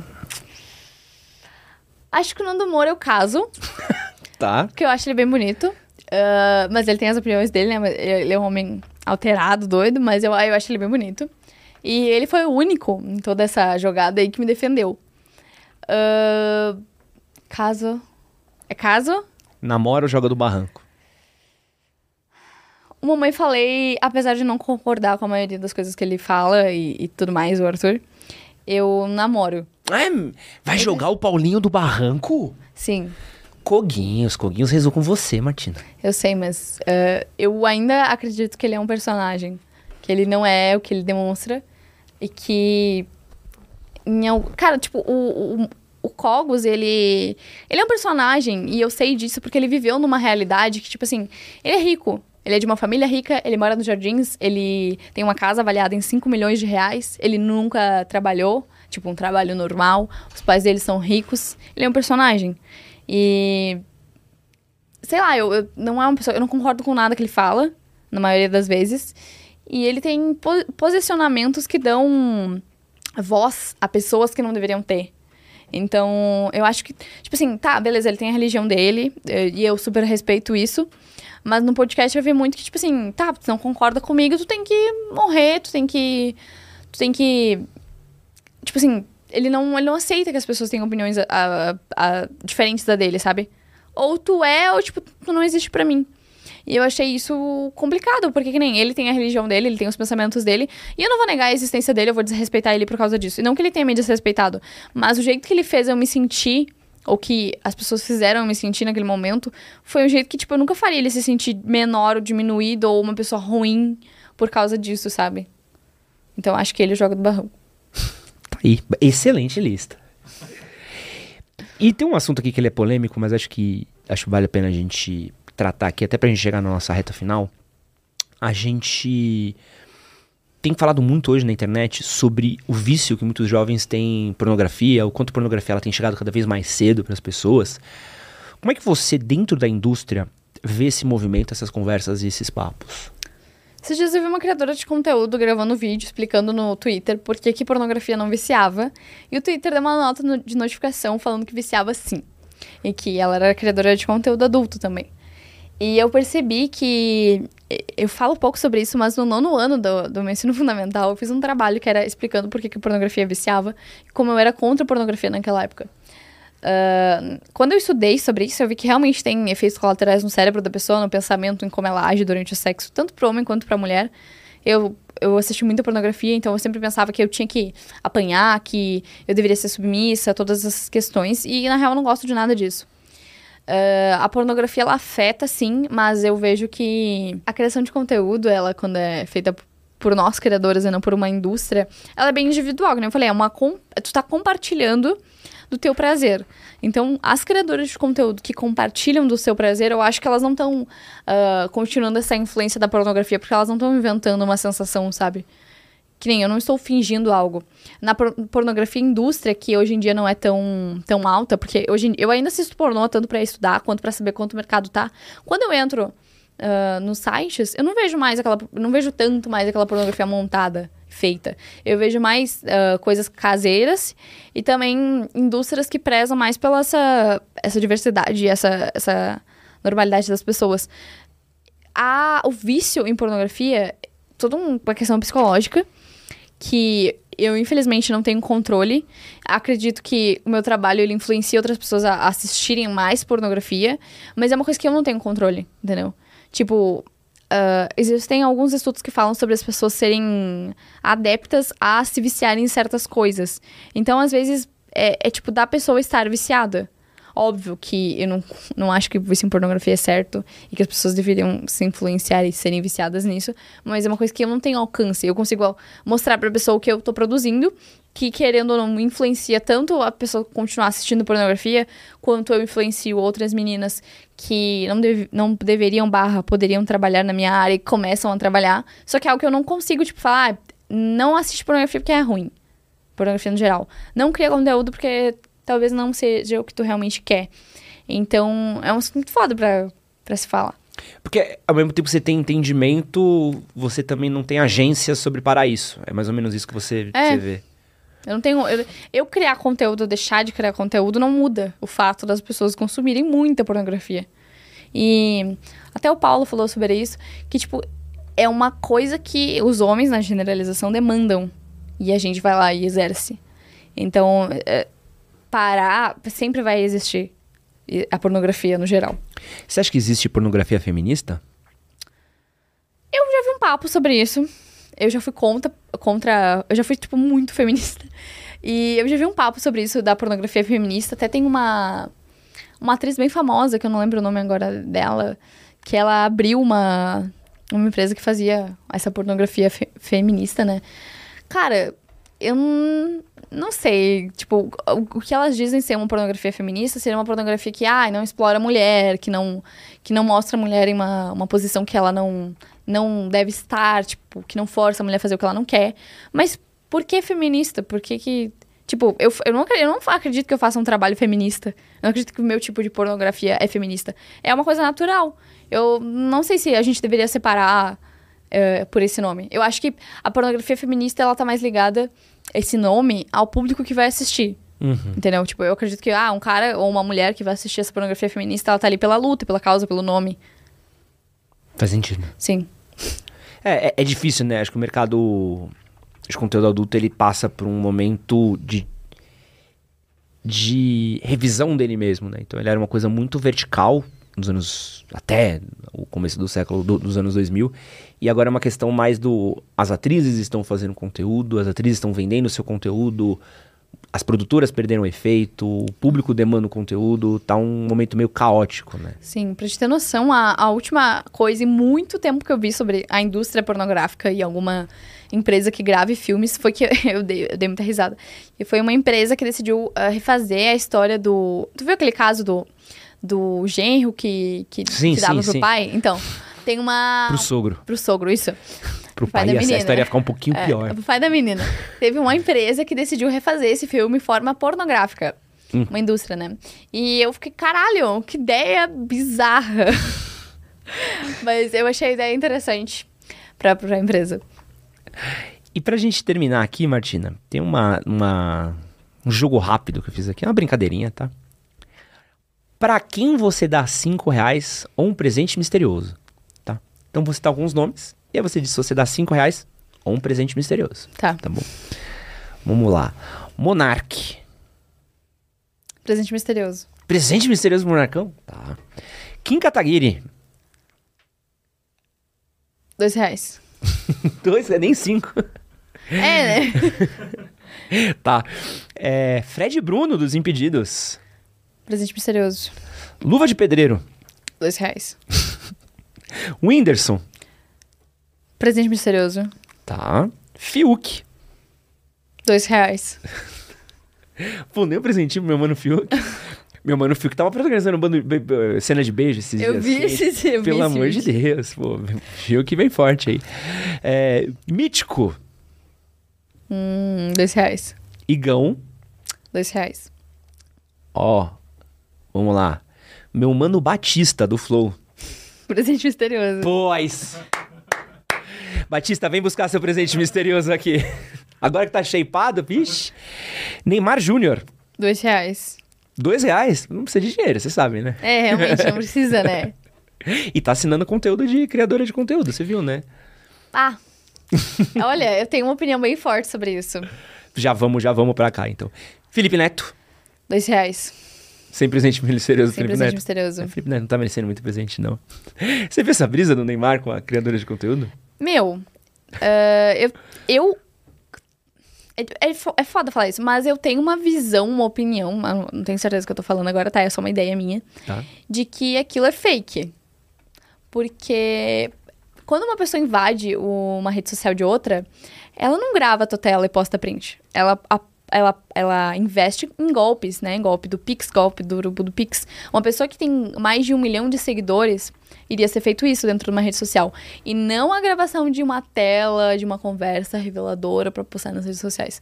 Mesmo que a pessoa tenha feito uma um BO explicando que alguém entrou na rede social dela, invadiu e tal. É muito fácil fa- fazer isso depois que tu deu RT na empresa falando, ah, o Neymar compra conteúdo, não sei o quê. A pessoa deu RT numa página que postou essa fofoca.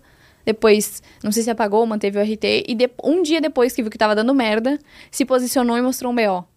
Eu acho isso muito esquisito. Porque você entende, o que eu vi, só pra eu entender a história, o que eu vi é que a mina tinha postado nas redes que o Neymar tinha pedido foto dela pelada. Uhum, Ela mandou ele assinar o conteúdo, ele assinou e eles ficaram trocando ideia. uhum.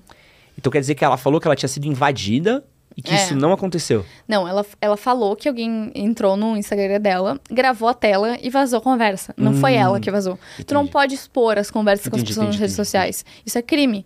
Então, tipo assim, eu acho que ficou ruim pra ela ao ponto de que, caso o Neymar quisesse, ele poderia processar, entendeu? Por isso que teve a existência desse BO. Mas a história me apareceu muito. Tipo. Ah, é tão. É tão.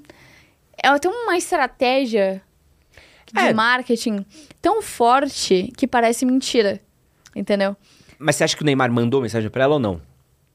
Cara, não duvido ter mandado, porque ele é famoso, tá? Uhum. Mas eu acho que isso de invadir o meu Instagram pra postar a conversa, não. Eu acho que ela fez isso. Ah, porque é um. assim, com perdão da palavra, o, o meu amigo Ney é um, é um homem movido pela própria pica, né? É a maior vítima da própria rola é o Neymar. É impressionante. De fato, de fato. Tem mas- gera uma agência. E, e uma coisa que eu acho que é, é um. Até pra chegar no ponto, é assim. A mina olhar e falar, porra, tem um papo aqui com o Neymar. É um puta marketing pra ela. Pra ela é um puta marketing. Que nem teve a mina com quem ele traiu a, a, Bru- a Bruna Biancardi. Porque você acaba. Porra, cara, você vai ser. ganhar uma puta destaque pra você que talvez você não teria. E é um pouco de inocência, às vezes, do próprio cara de, de mandar mensagem naquele nível ali e não achar que, pô, a pessoa ali não vai ter a maldade de expor, né? Então falta um pouco de um, um traqueiro. É errado o que a mina fez, de longe.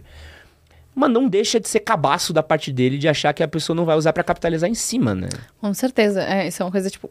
Ainda mais uma criadora de conteúdo, né? Porra, é, que, que, que Que tá sonhando por isso, né?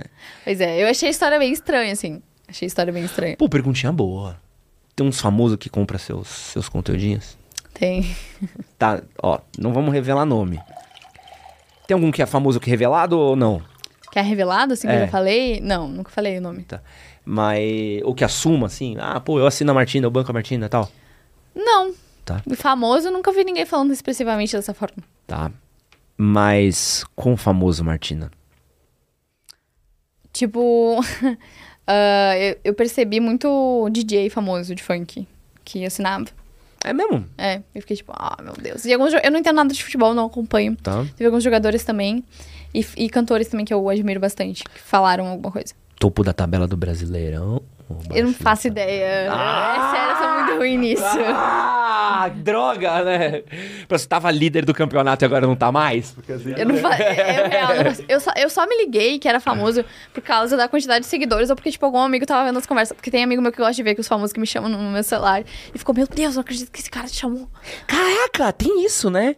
Puta, eu, eu, eu pagaria pra ver as DMs da Martina.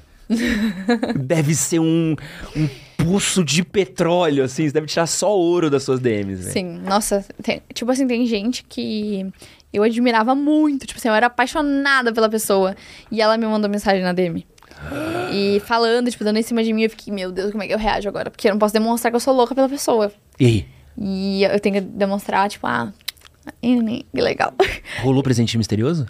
Ah, não, não rolou. Ah, Martina, não. Martina, converte pra nós. Teve uma, uma pessoa muito famosa que eu admiro muito, não vou falar o que ela faz nem nada, porque senão vai ficar muito explícito que- quem é. Mas ela. Faz ela- vídeo pro público infantil e filmes na Netflix. que ela, ela, ela me chamou pra. Ela me chamou no, no Instagram, falou alguma coisa. ah, e não, não falou nada, tipo, que, que comprava meu conteúdo, né? Mas ela meio que deu a entender que ela achava que eu era PG, que eu fiquei triste quando, eu- quando ela falou isso. Ah. Mas beleza, né? O que eu vou fazer? E. Mas é, é- é político. Político já chegou? Sim. Mas não político, tipo, ah, meu Deus, eu sou muito famoso, não. Não, mas. Umas mas assim. um vereador. É, assim. um vereador. Ah, que triste. Não, aí tudo bem. Vereador, vereador tá tranquilo. Porque eu queria, pô, é porque isso é ouro demais, né? Deve ser muito louco pra você. Teve alguém que já fez, tirando isso daí de, de, de, de- pensou que você era GP, alguém chegou mandando foto, um bagulho escroto assim, famosão ou não? Não, famoso não. Nunca me mandou foto assim do nada. Não que eu tenha visto. A minha assessora vê muito a minha DM, então ela provavelmente me mandar mensagem falando. Mas eu nunca vi, não. E sua assessora que vê suas DMs? Sim. Como é que é pra lidar com esses chavecos da sua assessora? Tá, Não, qual que é o nome da sua assessora? Pode falar? né? Thaísa. Não, deixa que eu responda aqui, ó. Você não precisa abrir, não. Cara, é engraçado porque ela, ela responde, tipo, como ela quer, né? Então, às vezes, ela, ela dá brecha pras pessoas que eu, tipo, não tenho nenhum interesse. Ah, e é muito engraçado porque, às vezes, ela fica chocada também. Ela me, me fala, daí a gente fica, meu Deus, cara, não acredito que esse cara me chamou. Vocês precisam muito ter um interno de vocês, nunca revelar, mas tem um, um pô, precisa ter um hall da fama, né? precisa ter um hall da fama, assim, porque deve ser muito, muito engraçado, assim. É muito engraçado. É Pô. muito engraçado. Um dia, um dia eu vou ter acesso a essas DMs aí, você vai, ver. se vai continuar trocando ideia, você vai, vai me liberar. Porra, cara, esse daí é sum demais, eu sou muito curioso, eu gosto muito de ver essas coisas. É bizarro. É bizarro. Mas eu acho que é mais engraçado as mensagens de pessoas não famosas, assim. É mesmo? Tem gente que manda textão, se declarando, falando que me ama, falando que eu sabia a pessoa da depressão pelos meus vídeos. Tem gente que manda esse tipo de mensagem que eu acho mais legal. Eu dou risada. Bem, só ela salvou com o pastel dela. Sucesso. Martina, é, pra gente encerrar, é, vou falar uma coisinha pra você mesmo, assim, é, eu... A gente tem uma política que a gente tem falado menos de conteúdo adulto manual, né? Acho que é uma coisa que eu tenho visto um pouco da compulsão das pessoas, um pouco de, de como as pessoas têm lidado. Então é um tema que a gente tem diminuído de falado um pouco, tendo menos visibilidade, tentando focar em algumas outras coisas mais de autocuidado, de autoestima. Mas eu fico muito feliz de ter trazido você aqui. Obrigada. É, acho que a sua abordagem, a leveza que você trata algumas coisas, o jeito como lidou com, com o Beisola da vida real, o jeito como lida com essas tretas, até mesmo tendo sua visão de, de como criar conteúdo, é uma visão muito curiosa de ver, assim, é, do mercado, de ver essa coisa de empreendedorismo, de ver essa coisa de visão. Então, eu fico realmente impressionado mesmo, não tô falando boca para fora mesmo, tudo que eu vi de conteúdo na internet, tudo eu vi que você tem feito, é, além de ter a parte do conteúdo sexual, que eu acho que é uma coisa que é que chama atenção, que acaba sequestrando tudo, acho que tem um talento muito grande ali na criação de conteúdo, ou pelo menos uma visão é, de entender o que funciona na internet, o que não funciona. Acho que é, é muito legal poder sentar com alguém que está fazendo um trabalho, que está chamando a atenção, principalmente para eu, que sou criador de conteúdo, é muito bom poder ter essa troca. Fico muito feliz pelo seu tempo e agradecer você por ter vindo até aqui para Obrigada, gravar eu com a amei, gente. amei vir. Acho que foi um dos papos mais diferentes que eu tive. É mesmo? É, a maioria das pessoas pergunta, ah, como é que eu comecei e tudo mais. Ah, não, aqui a gente não. Eu acho que esse papo é muito legal. Para quem quiser conhecer mais o seu trabalho, onde é que eles podem te conhecer? No Instagram é arroba privado TinaOVR, porque eu perdi minha conta. então é essa aí, com esse nome estranho. Mas se tu jogar Martina Oliveira, tu vai achar provavelmente alguma rede social minha. Tem YouTube, tem TikTok, tudo. É isso. E muito obrigado você que ficou com a gente aqui até agora. Um grande beijo e é nóis. Valeu! Beijo.